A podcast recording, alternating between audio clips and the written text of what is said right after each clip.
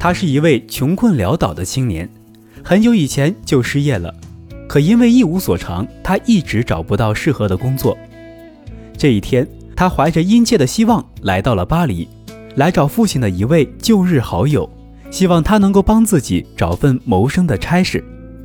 当时的他并没有意识到，对方帮他谋到的这份差事，居然变成了他辉煌一生的起点。以下就是那个下午他与父亲的朋友之间的对话：“你数学怎么样？精通吗？”父亲的朋友问。青年摇摇头，表现出很难堪的样子。历史怎么样？对方又问。青年依旧不好意思地摇了摇头。法律呢？法律你懂不懂？对方口气中的希望依旧不减。青年的回答还是否定的。接连问了七八个“怎么样？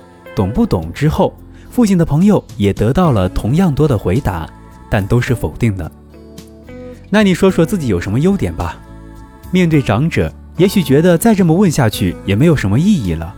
于是就换了一种方式，哪知青年依旧摇摇头，很腼腆地回答道：“我没什么优点。”哎，父亲的朋友轻轻叹了一口气：“那你就先把自己的住址写下吧，有了差事我好通知你。”青年开始在纸上写自己的地址，写好后把纸条交给对方，那位老人便惊喜地拉住青年的手：“哎呀！”你还说什么自己没有优点？你的字写得很漂亮嘛，这也算优点。青年的眼中闪过一丝疑问，但很快他就从对方的眼中得到了肯定的答案。你不应该只满足于找一份糊口的差事。父亲的朋友语重心长地说：“既然你能把字写得这么漂亮，你就能把文章写得漂亮；既然你能把文章写得漂亮，你就能写书。”既然你能写书，你就能。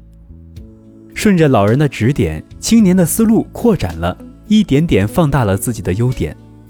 多年以后，这位一无所长的青年果然由文字到文章，写出了享誉世界的经典作品。他就是家喻户晓的法国大作家大仲马。这个小故事告诉我们，成功人生的诀窍在于发现并不断放大自己的优点。因为只有经营自己的长处，人生才可能无限增值；反之，则只会贬值。